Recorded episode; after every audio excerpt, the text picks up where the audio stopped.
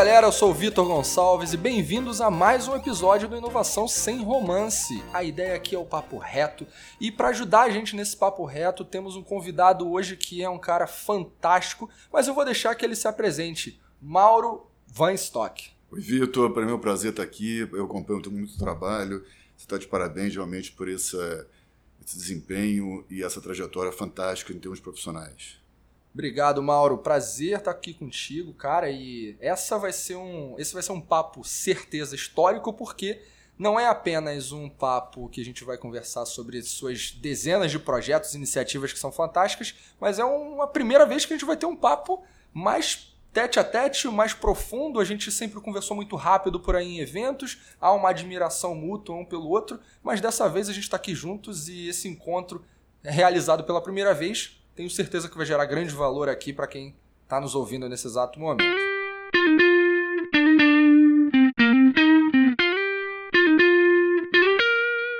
E aí, Mauro? É, cara, tu tem uma trajetória muito louca, né? Publicidade, marketing. Tem um, um, no meio do caminho pintou um startup weekend aí que me parece você vai contar isso que mudou a vida, um monte de coisas aconteceram. Cara, quem é o Mauro? E o que você está fazendo hoje? Conta aqui para a galera. Bom, vamos lá, vou começar do início. Primeiro, minha formação é em jornalismo. Eu trabalhei muito tempo em jornal de economia de negócios, trabalhei na Rede Manchete, na falida Rede Manchete, na área de divulgação. Depois passei para o Citibank, onde eu fiquei muito tempo na área de marketing de comunicação, eu responsável, inclusive, pelo, na época, pelo house organ da empresa, que é direcionada para 3 mil funcionários do banco.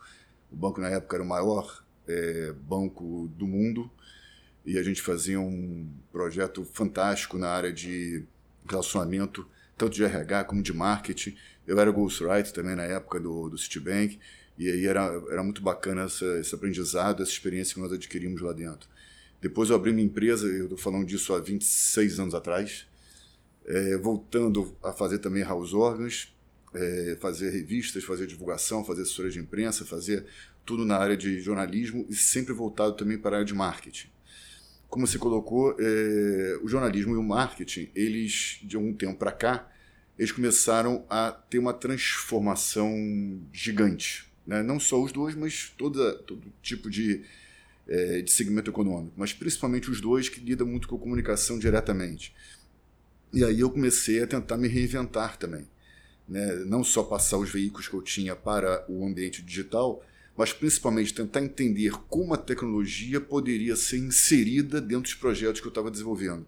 E aí eu estou falando de livros impressos daquela época que eu fazia, fazia inclusive biografias para grandes empresários, é, e como a tecnologia conseguia me alavancar. E eu comecei a participar nesse, nesse sentido de vários tipos de eventos diferentes, para tentar aprender um pouco com cada um dos palestrantes, e você, Vitor, foi um dos dos que me inspiraram a isso. Ah, que legal. É, e tentar entender como funciona esse novo mercado, seja o mercado de trabalho, seja o mercado de tecnologia, seja o mercado de inovação, de startup, por aí vai. E um desses eventos, que foi o Startup Week, é, eu, é, o Startup Week é um evento em que a gente tem 54 horas para criar, desenvolver e apresentar um projeto. E nós conhecemos o grupo de trabalho exatamente no próprio evento no dia do evento. E lá eu estava num, num, grupo que, particularmente, eles eram ótimas pessoas, mas muito inexperientes em termos profissionais. E no final de 54 horas, na hora da nossa apresentação, eh, nós tínhamos três slides e outros estavam colocando código de barra, site pronto, umas coisas eh, inovadoras. E eu pensei, bom, a gente realmente está aqui para aprender, e se for o último colocado, não tem problema, aprendizado. E, para nossa surpresa, o meu grupo era o sexto grupo, sexto, sétimo grupo, e tinha um 12, 13 se apresentando. E no meio da nossa apresentação, todos se levantaram e começaram a aplaudir, jurados, mentores, plateia, e Cara, ninguém ouviu o resto. Legal. Foi absurdo o que aconteceu nesse evento. Eu comecei a tentar entender se o nosso projeto não era o, o nosso projeto, né, não era o melhor. Se a apresentação não era, se a, a, quem estava apresentando estava tremendo de nervoso, também não, não era ideia. Alguma coisa tocou o coração das pessoas lá. Uhum. Porque foi unânime e, e foi totalmente inesperado, uma surpresa muito grande para mim. É, e aí eu comecei a tentar entender por que o projeto era direcionado para pessoas acima de 60 anos. A gente fazia a conexão entre os 60 mais e profissionais do mercado que poderiam oferecer algum tipo de serviço para esses 60 mais. E aí, na hora, todo mundo começou a me falar que tinha um pai, tinha um avô que precisava de algum serviço. Por quê? Porque todos vão envelhecer. Em condições normais, todos vão envelhecer. Então, isso atingiu todo mundo. É diferente quando a gente fala, por exemplo, e, e muito justo, de mulheres, ou de negros, ou de deficientes, ou, porque são grupos, são faixas. No caso de pessoas idosas, todo mundo, esses três grupos que eu citei e outros, vão ter que passar pela velhice. Ou conhece alguém na velhice. Então a gente conseguiu atingir o coração de cada um. E aí que foi fantástico.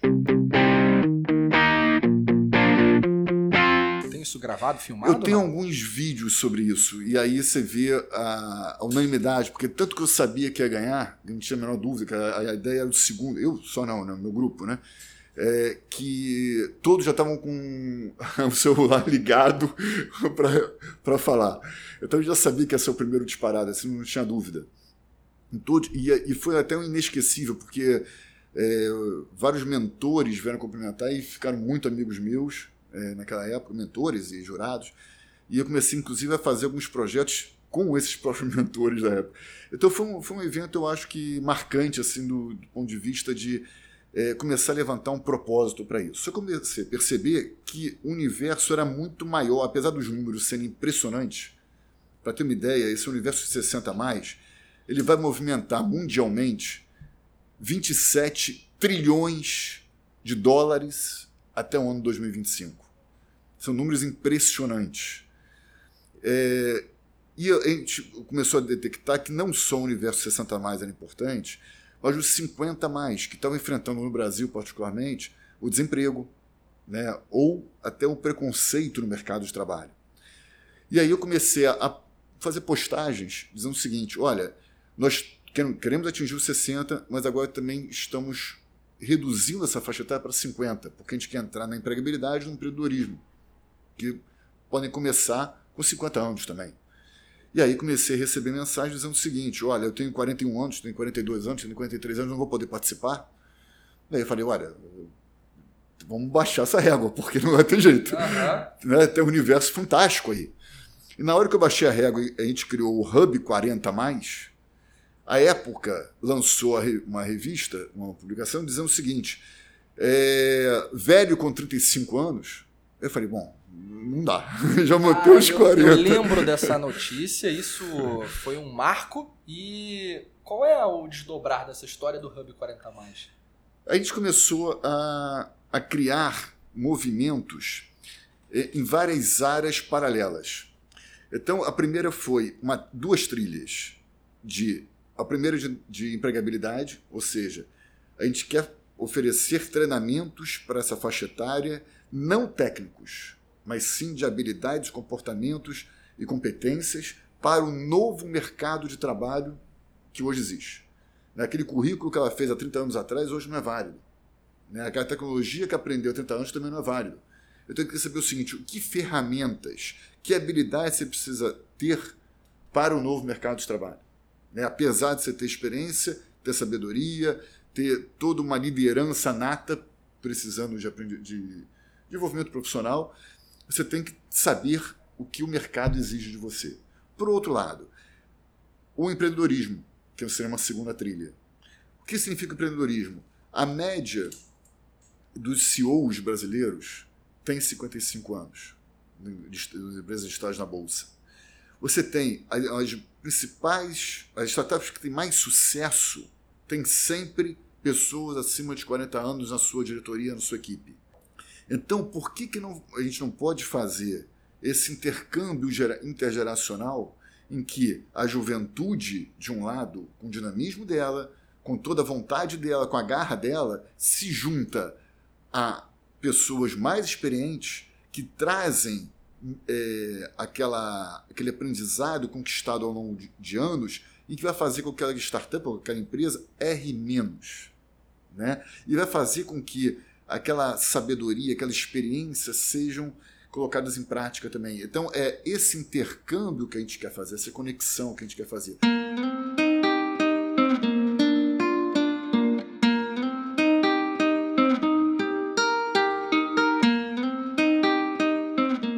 Primeira linha é, do Hub é a linha do conteúdo. Nós estamos promovendo eventos também nessa linha, em que realizamos o primeiro evento e foi um sucesso gigante. A gente esperava 50 pessoas, foram 250, a gente teve que fechar a porta. Ele foi recomendado pelo Sebrae, foi recomendado pelo Exame, pelo Globo, a gente deu várias entrevistas, já gravamos é, é, vários podcasts, gravamos várias é, entrevistas da televisão, é, artigos, então eu escrevia dois, três por, por fim de semana, uma coisa absurda. Então a gente escreveu vários, é, na época negócio, saiu em vários lugares é, os artigos, no mundo, mundo marketing, mundo RH, em vários lugares diferentes, reproduzindo os artigos. É, então, esse conteúdo, esse propósito, a gente está conseguindo transmitir através desses eventos, que são, alguns são grátis, outros não.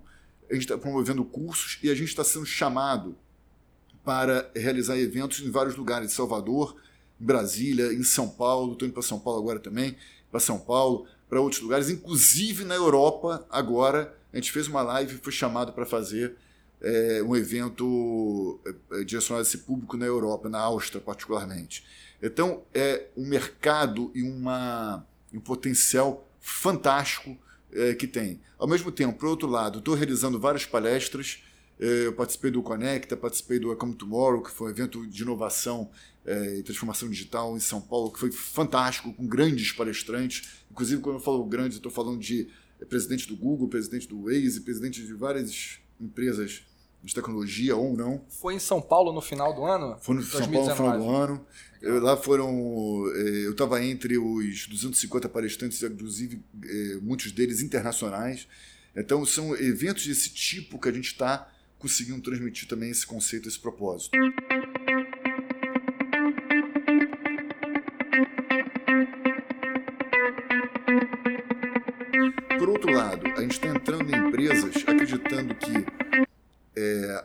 As empresas precisam valorizar esse funcionário que tem 40 anos ou mais. E aí vai ganhar na experiência dele, na liderança dele. Por outro lado, esse funcionário precisa entender que ele é fundamental para aquela, para aquela empresa, porque ele, ele tendo autoestima, tendo conhecimento e tendo a sabedoria de conseguir, e a inteligência emocional, de conseguir conciliar é, vários atributos e várias habilidades, ele vai ser peça fundamental. Nós temos um exemplo que eu, divulguei recentemente de uma, um funcionário que foi contratado pela. acabou de ser contratado pela Microsoft Israel, que tem 82 anos. Eu vi, você postou no LinkedIn. Postei no LinkedIn e viralizou esse, esse post. É. Foi fantástico. Mas aqui é, é, são vários exemplos que tem às vezes no exterior, e que a gente tem acesso para alguns ou não, mas que só demonstram a força dessa faixa etária. Não precisa ter 10 anos, pode ter 60, pode ter 50.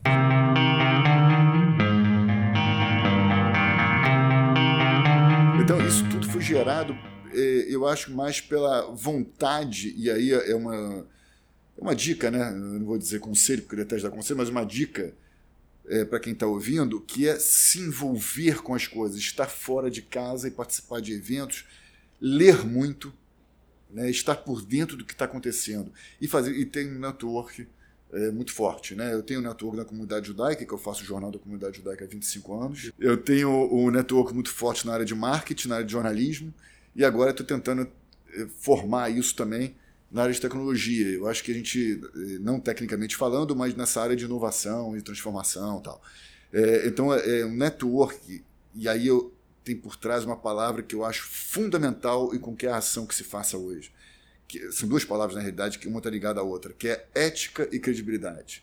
Sem isso, ninguém vai para frente. Prometeu, cumpre. Né? Então, é isso que, que falta, às vezes, muito no, no profissionalismo, nos profissionais de hoje. Então, o segundo lado é entrar na empresa e entrar com o lado de motivação, de aumento da produtividade desse funcionário 40 mais.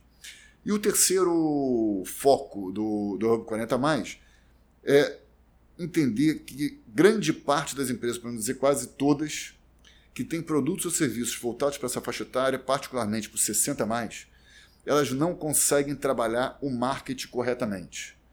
A gente tem uma pesquisa que mostra que 3% apenas de pessoas dessa faixa etária se sentem representadas pelos comerciais, pelas propagandas de televisão.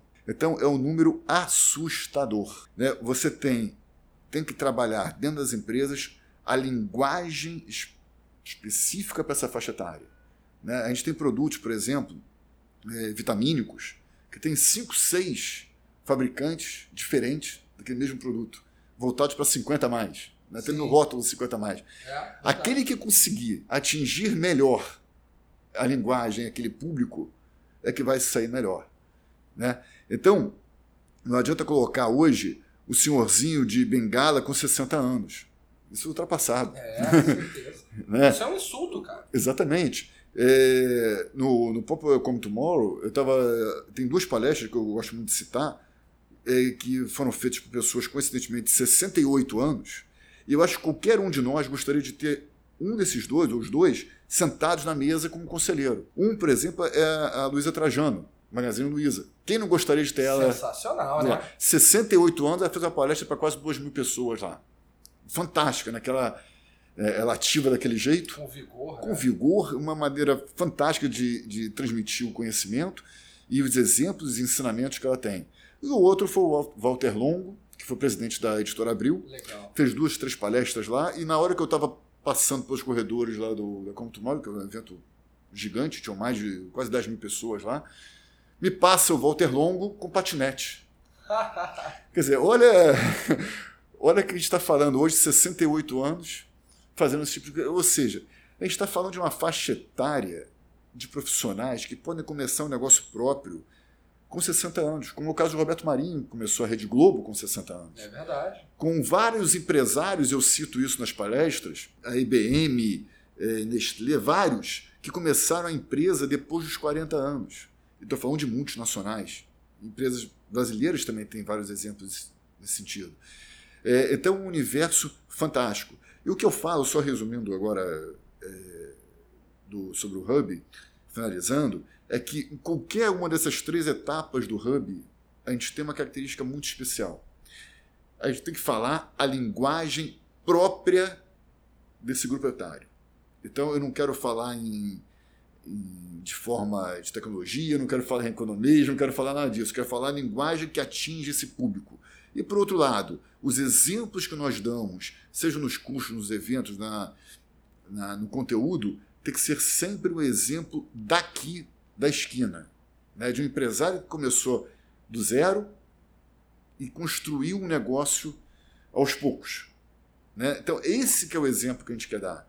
Não adianta eu chegar no, no evento e falar sobre IBM, falar sobre McDonald's, falar sobre Disney. Né? Não adianta. Eu estava no evento ontem no, no Saara e a reclamação do público foi exatamente isso. Estão falando sobre eventos da Disney. Eu, aí chegou alguém na plateia e falou o seguinte: olha, será que você não tem um exemplo aqui da, do Saara, não, que, que tenha sucesso? E aí ele deu um exemplo depois do Saara. É justamente isso. É a proximidade, mostrar que aquele que está do teu lado fez acontecer. Né? E é possível transformar e ter sucesso começando do zero.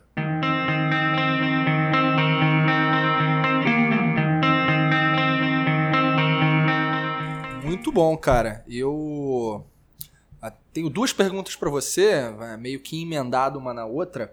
Uma coisa que eu nunca te perguntei é se esse Startup Weekend que você participou, onde nasceu o Hub e tudo, é, se era um Startup Weekend temático, você já responde, porque eu mentoro alguns Startup Weekends e a última que eu participei foi edição saúde, onde surgiram coisas super legais. Então, responde isso porque acho que é legal, até a galera entender um pouco mais como funciona. E você falando do, do Hub, cara, me passa um sentimento de que tem um propósito, uma conexão forte com esse tema. Por que esse tema é importante para você? Bom, primeiro o, o tema do Startup Week que a gente eh, conquistou foi educação, que é exatamente um tema que eu abraço há, há muitos anos. Eu acho que o, o, a gente tem que haver no Brasil, principalmente, uma mudança total na educação. É, não só no Brasil, mas no, no, mundo inteiro. Porque se, a, a, tudo começa pela educação. É, sem dúvidas alguma. Só para a galera que está ouvindo e talvez ainda não, não conheça com mais detalhes o Startup Weekend, como o Mauro colocou, né, em 54 horas você se reúne com pessoas que nunca viu e constrói um negócio, apresenta e tem um vencedor. E é uma vivência muito, muito interessante, muito impactante, e dali surgem negócios, como surgiu o Hub, surgiu o EasyTaxi e muitas outras coisas por aí. É, o... o só para se querer te cortar, foi o terceiro ou quarto colocado no Startup Verdade, não foi o que venceu, é. Então nem sempre quem vence, né, segue. Claro, com certeza. É, o, o teu caso foi um caso de sucesso em todos os sentidos. Agora, o Startup Weekend ele pode ter temas, então você tem que construir projetos, startups conectados à educação, ou conectados à área de saúde, ou não tem um tema, é tema livre e você vai e desenvolve aquilo que você identifica que é um problema que merece ser resolvido. Então, seguindo, você participou de um que é a, a, a, o tema era educação. Legal, e aí? É, exatamente. A gente começou a, a construir uma ideia que era ligado à área de, de educação mesmo, propriamente dito, e depois chegou no, no momento em que começamos a perceber quais eram as dores, porque eh, quando a gente fala de startup a gente tem que entender a dor, é, e não o que a gente quer oferecer, mas sim a dor do mercado, né?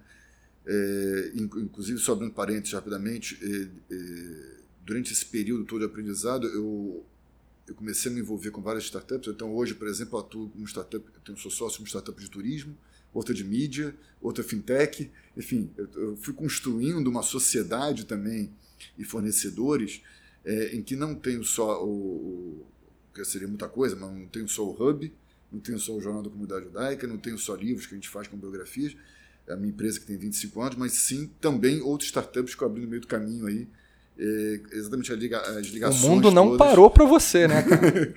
as ligações com vários tipos de, é, de segmentos diferentes e eu estou atento sempre a, a me abrir para a ter o olho né, bem aberto para ver o que tem potencial e o que não tem. Então a gente eh, lida com desde o modelo de negócio que a gente vai trabalhando até o investimento mesmo para fazer o startup funcionar e, e, ser consistente, duradoura e lucrativa, né? Porque esse modelo de você queria mudar de assunto, né? Mas esse modelo Não, tá ótimo. Esse modelo de que tem o Uber, que tem Netflix de prejuízo, eu acho que não é um modelo adequado, né? A gente está falando agora de zebra, né? Modelo de zebra. É, o modelo de zebra. Que o modelo de zebra é exatamente essa. A startup tem que ser consistente, tem que ser lucrativa, né? Não é oba-oba, né, cara? Tem uma Exatamente. galera que acha que é só reunir um bando de louco que quer mudar o mundo e não tem absolutamente nada na cabeça, apenas a loucura. Uma startup é uma empresa como qualquer outra. Tem conta para pagar, tem fluxo de caixa. Exatamente. E não adianta também fazer uma empresa e falar de apenas, né? Que eu sou super favorável, mas não apenas de dados. Né? Os dados são, são, são fundamentais naquela empresa, né? A análise é fundamental. Agora, você vai pegar os dados todos para daqui a há 30 anos você começar a rentabilizar, não adianta muita coisa. Né? Ela tem que passar a rentabilizar sempre desde o início, e todas as minhas empresas são assim. A gente só vai lançar o jornal que eu lancei, é, já lançou com lucro, e, e, por aí e todas as startups que eu tenho são é, voltadas para o lucro direto, algumas inclusive estão no processo de, é, de validação. Eu fui para. Estava 40 graus, eu estava na praia é, de Copacabana validando, acompanhando a pesquisa de, de uma das startups. É, quer dizer, é, é, interessante porque eu acho que tem que tudo que a gente fizer tem que ter envolvimento, tem que acreditar, ver o potencial e tem que ter envolvimento. Eu acho que isso é, é, é o grande segredo, né? Você acreditar né, em tudo que faz.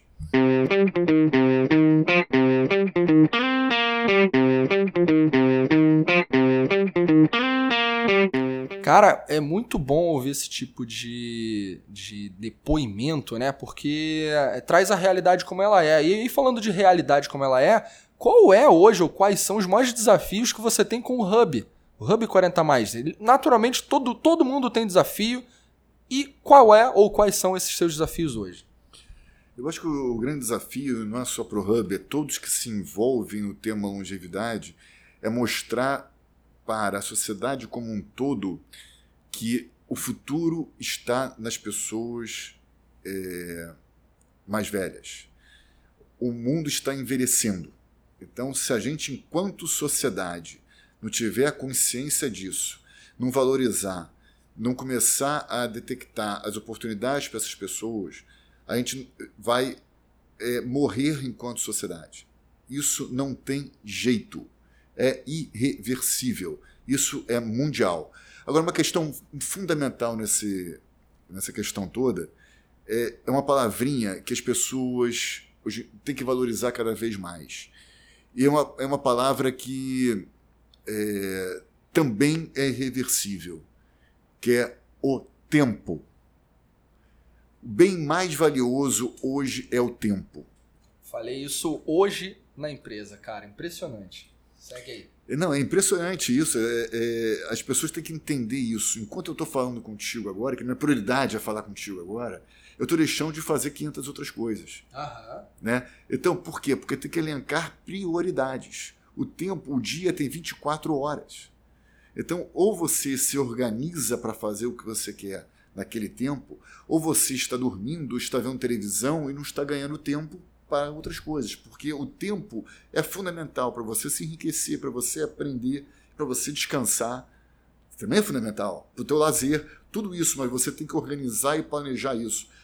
Há uma questão que é, é muito preocupante é que, e voltando para essa faixa etária, quando você para de trabalhar, e aí eu estou falando de trabalho remunerado ou de trabalho voluntário, né, seja qual for, com ativismo e por aí vai, é, você parou de exercer determinado trabalho ou função, em alguns é, meses você começa um processo depressivo. Por quê? Porque você não tem mais, entre aspas, utilidade para alguém. Né? Nessa faixa etária você provavelmente já tem netos, né?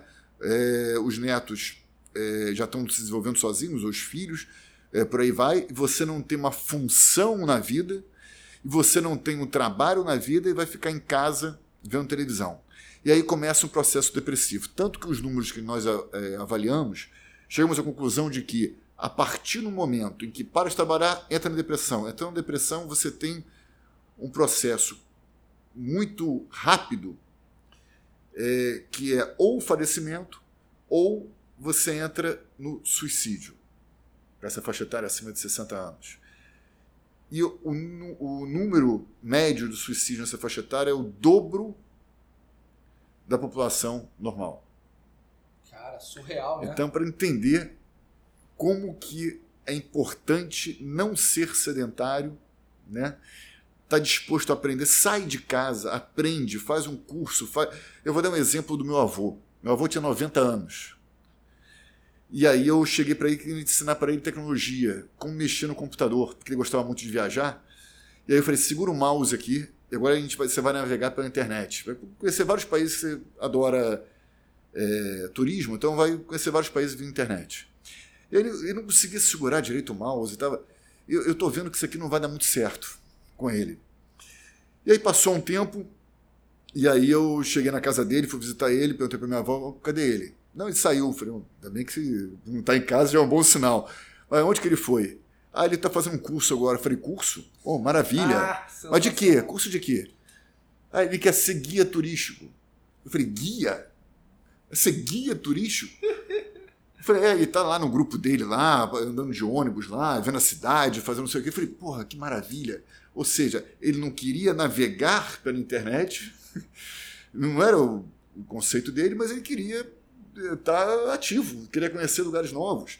Então, cada um vai ter um objetivo diferente. O importante não é fazer o que os outros querem, né? e sim saber qual é a tua necessidade, quais são os teus desejos. E você pode fazer um trabalho voluntário. Tem tanto trabalho voluntário, ser mentor, ser professor, ser consultor. Tem tanta abertura para esse mercado. O que não pode fazer é ficar parado. É esse que é o grande recado que acho que é importante passar para do público 60 mais.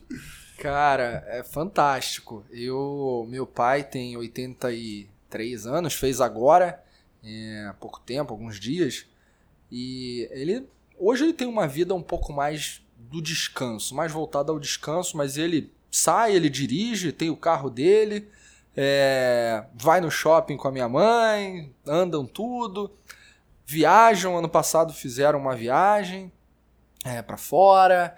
E meu pai trabalhou efetivamente até os 74, 75 anos. Trabalhar, de produzir, gerar valor né, para a sociedade através da, da atuação direta dele. Hoje é mais curtir o neto e tudo, mas é, você contando isso me fez lembrar e eu quis compartilhar isso também, porque é uma inspiração, né, cara? Isso inspira a gente, inspira as pessoas que ainda virão e que você olha para uma pessoa com 80, 90 anos e envelhecer, mas envelhecer bem, é diferente daquele que envelheceu, mas puta, mal consegue falar ou, ou se movimentar. Não é esse tipo de envelhecimento que a gente deseja para as pessoas e para nós, né? Exatamente, a qualidade de vida é como você vai envelhecer. E cada vez se discute mais isso em termos científicos. Quer dizer, não é chegar aos 90 ou 100 anos ou 110 anos, que vai ser muito possível em breve, é. curto espaço de tempo, mas saber como que vai chegar até aqueles 110 anos. Né? Então, cada vez mais a preocupação, quando a gente fala de qualidade de vida, está é, lá atrás. Com 40 anos, com 50 anos, você tem que acumular saúde para quando chegar aos 110 anos você chegar bem. Você tem que ir produzindo, seja o que for, né, para chegar aos 110 anos bem. É, vai viajar, vai fazer qualquer coisa, mas sai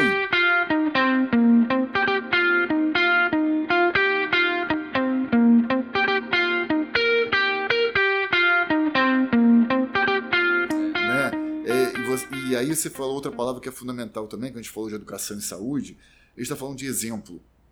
E uhum. o exemplo, assim como teu pai, assim como meu avô, vem de dentro de casa.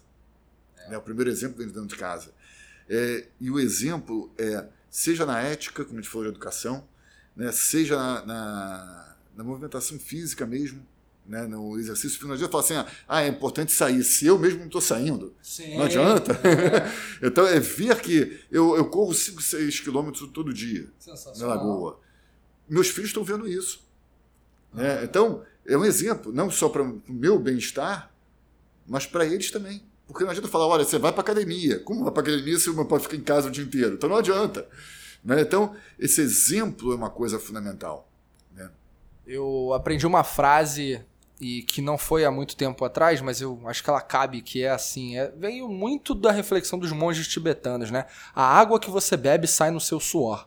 As referências que você tem, os exemplos que você tem, inspiram os seus comportamentos, mesmo que você nem faça isso conscientemente. Olha que engraçado, eu hoje né, passei por algumas situações de saúde, hoje quem me conhece mais sabe que eu tenho uma rotina com academia, eu faço personal, tenho uma alimentação hoje muito mais apropriada e que me traz muito mais energia. E eu tô fazendo isso não é só para mim, é para um, eu ter uma longevidade maior quando o meu filho tiver mais velho, eu tá com ele lá. É pra família, é pro todo, né? Tem muito dessa preocupação. Mesmo porque hoje eu penso que já deve ter nascido aí a primeira pessoa do mundo que vai viver até uns 150 anos.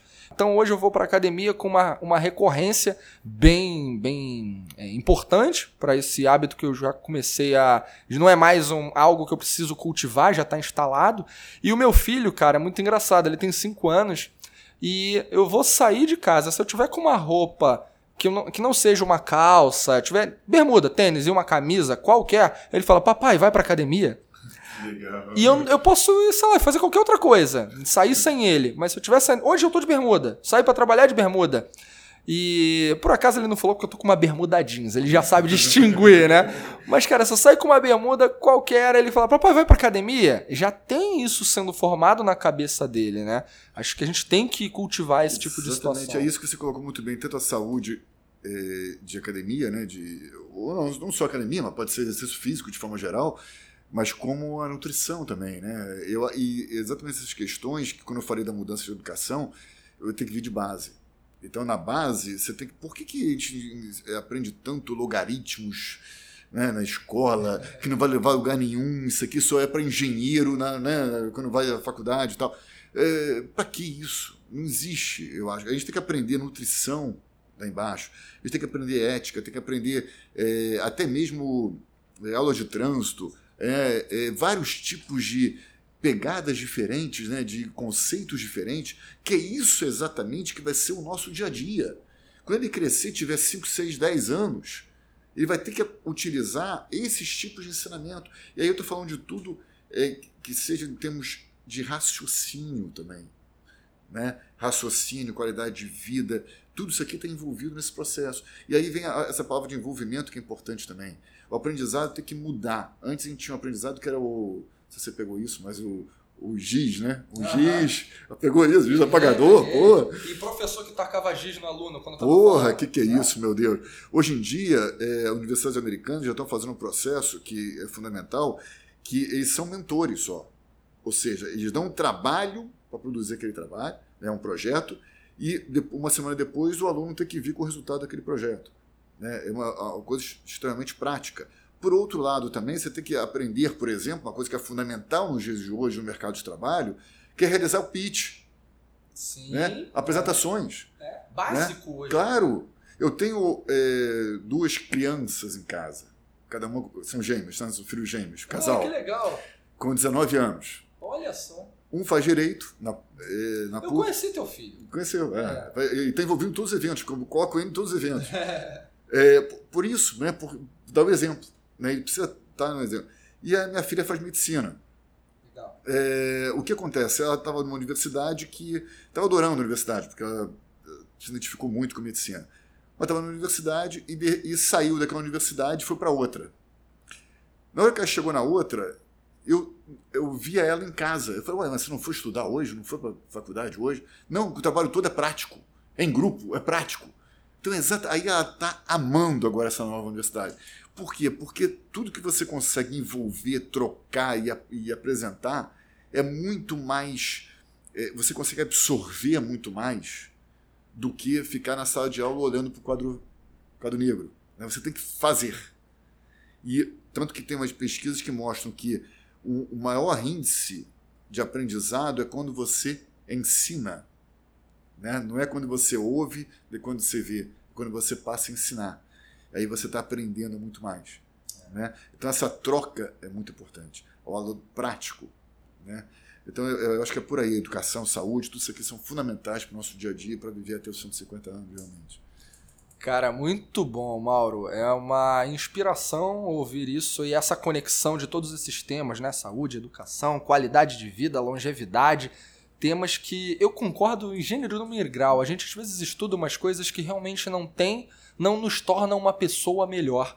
E o mundo precisa, hoje, nessa, nesse caos todo que a gente está vivendo, de alguns resgates, né? Resgates de algumas palavrinhas que ficaram para trás e que palavras que representam comportamentos. Uma delas que entrou no, no trends aí nos últimos dois, três anos é empatia, outra colaboração. Então, tudo isso é, é algo que tem que ser construído na base. Então, obrigado por esse compartilhamento e eu tenho uma pergunta para você, bem importante, cara. Aqui tem o, o momento inspiração sem romance. Então, qual foi a maior lição que você já teve da vida?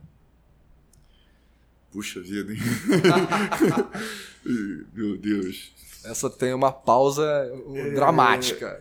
Eu acho que a gente, ao longo do, dos anos, vai, vai aprendendo, é, pelo menos eu, eu sou assim, o aprendizado tem que ser contínuo. Né? Então, lições a gente tem todos os dias.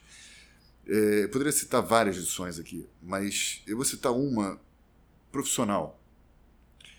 É, quando eu comecei a trabalhar, trabalhar em jornal de, é, diário, é, eu era muito novo ainda e não tinha experiência. E, e aí eu, eu fui fazer uma, eu, eu tinha um hábito de, de fazer mais do que me pediam. Eu acho que a gente tem que ter essa mentalidade. Uhum. Então eu ia para uma entrevista coletiva, uma entrevista coletiva, é, com, com, várias pessoas, já com um evento, enfim, com vários empresários lá. E a, o meu, é, meu editor falava assim: você tem que entrevistar Fulano, que vai estar no evento. O que, que eu fazia? Eu entrevistava o Fulano, o Ciclano, todo mundo que podia lá eu entrevistava no evento. Só que eu chegava, tinha um problema. E quando eu chegava na redação, e era tudo impresso naquela época, não existia internet, eu tinha que redigir a matéria com dez fontes diferentes que eu tinha entrevistado. E na realidade só tinha pedido uma. Só que eu chegava às seis horas e o jornal fechava às sete. Eu não tinha tempo hábil para fazer aquela, aquelas entrevistas todas que eu tinha coletado as informações. E aí chegou um dia em que eu, eu falei assim: olha, eu entrevistei aqui é, seis pessoas e eu queria a tua opinião. O que você pediu está aqui no meio dessas seis pessoas. Mas eu posso deixar as outras cinco para amanhã? E aí ele respondeu com uma frase que ficou até hoje na minha memória, eu estou falando disso de lá, 30 anos atrás. Ele falou o seguinte: faça como você achar melhor. Aí eu parei. Ele não precisou responder mais nada. O que, que, que, era o melhor? Era fazer com um ou fazer com seis? Então ele não precisou me responder. Claro que eu tinha que fazer com seis. Então corri lá, fiz loucura lá, fiz... resolvi a questão que era fazer com seis. Porque a reportagem, evidentemente, quer ficar muito melhor. Né? Então, na realidade, foi uma das lições, eu citando uma profissional, que a gente vai aprendendo. Né?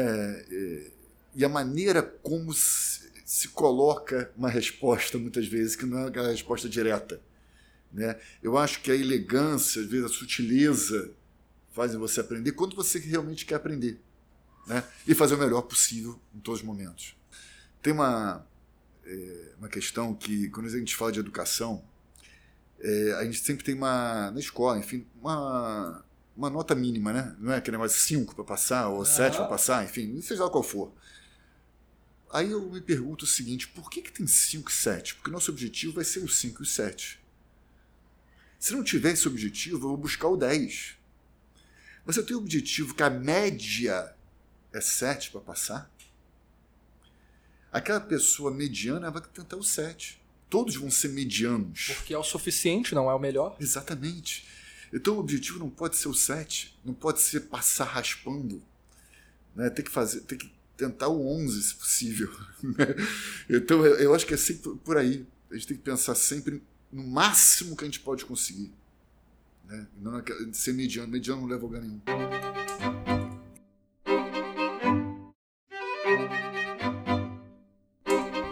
Cara, muito bom. E esse, esse teu compartilhamento né, de lição que tu teve, ela traz, nossa, tantas reflexões que podem ser feitas disso. Do tipo, o quanto a gente precisa estar sensível a perceber o tom, você comentou isso aqui, como é dito alguma coisa, e aí não tem um manual da vida uma regra né, escrita que você tem que agir de tal forma assim assado naquela circunstância. A gente ouve esse tipo de situação e se inspira e fica mais atento para quando acontecer com a gente, a gente se lembrar daquilo e tomar uma decisão que pode até nem ser a mesma, mas é importante ter essa, essa água, né, que é a fonte a, da frase que a gente falou aqui. A água que você bebe sai no seu suor. Mais um exemplo inspirador. E me fala uma coisa aqui, cara. Falando em inspiração, qual filme? Não sei se você tem um filme que te inspira e que tu fala, puta, eu vou acordar e hoje eu vou mudar o mundo. eu acho que é, eu sempre gosto de filmes que lidam com dois aspectos. Um é o realismo e o outro é a inspiração. Né? Então, por exemplo, tem um filme que se chama Em Busca da Felicidade. Maravilhoso. Que é fantástico. Né? lida com educação, lida com família. Né? É, você tem outro filme que é com o Brad Pitt, que é o, é, o Homem que Mudou o Jogo, uhum. que é outro também, né? que sem recursos, é, sem muitas vezes qualificação, mas ele conseguiu uma estratégia, conseguiu uma inteligência para conseguir alterar uma coisa que praticamente era inalterável.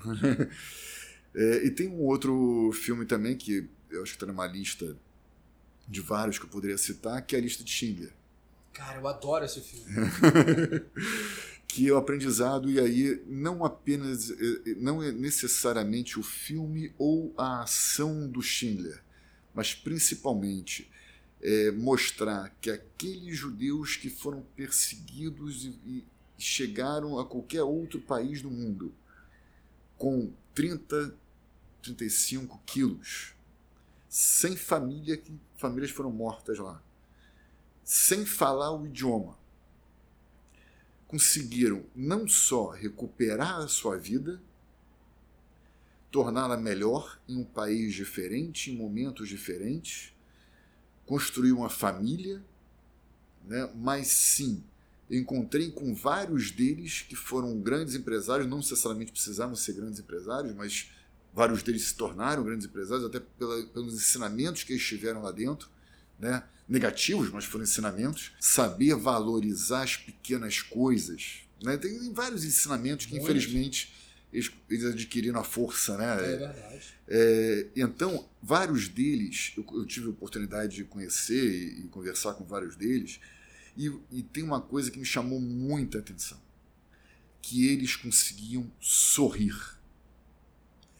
E isso é um ensinamento bárbaro você conseguir ver algum tipo de. Não dessa tragédia, naturalmente, mas depois você conseguir ver é, ensinamentos positivos, conseguir viver a sua vida sem olhar para esse passado trágico, né, sem absorver ou deixar esse passado é, ser incorporado ao seu dia a dia, eu, eu, é, é, muito difícil, eu acho, a gente avaliar esse tipo de, de comportamento. É, e aí são ensinamentos que o filme traz, né, e que esse sobrevivente é, de qualquer religião, né, naturalmente, é, passaram para a gente traz um, eu acho que uma, uma questão não só emotiva, mas de mostrar para gente que esses detalhes que para gente às vezes são tão importantes e que a gente briga, grita no dia a dia,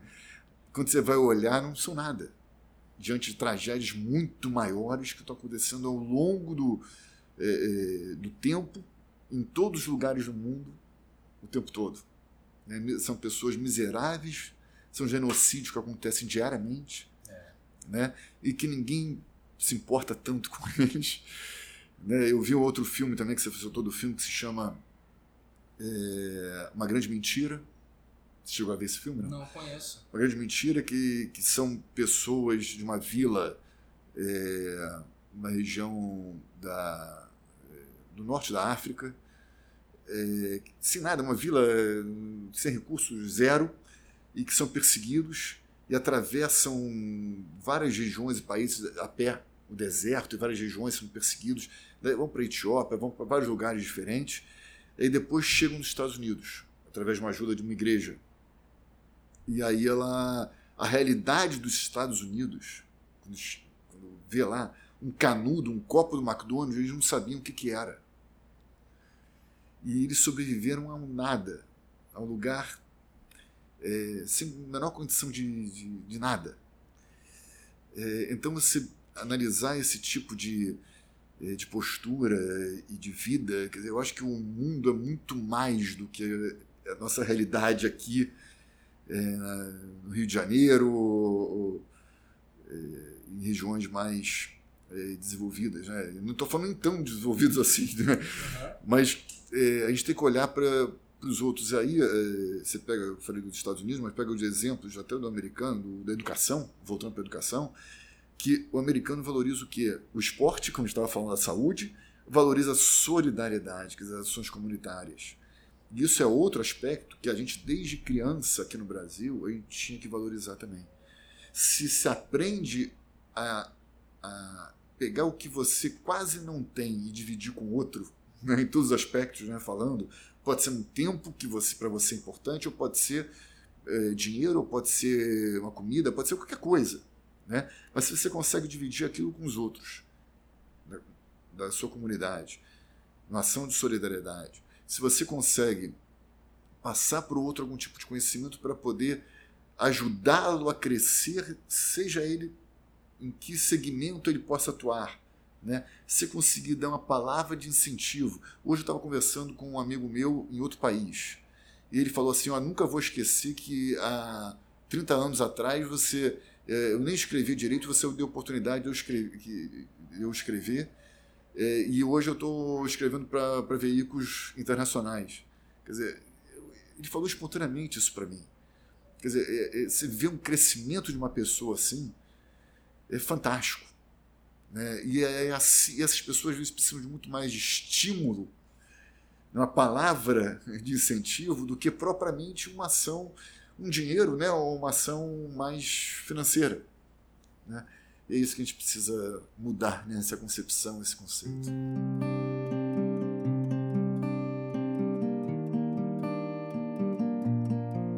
Cara, você tá inspirado. Eu. Tô lado aqui. Ah, olha aí.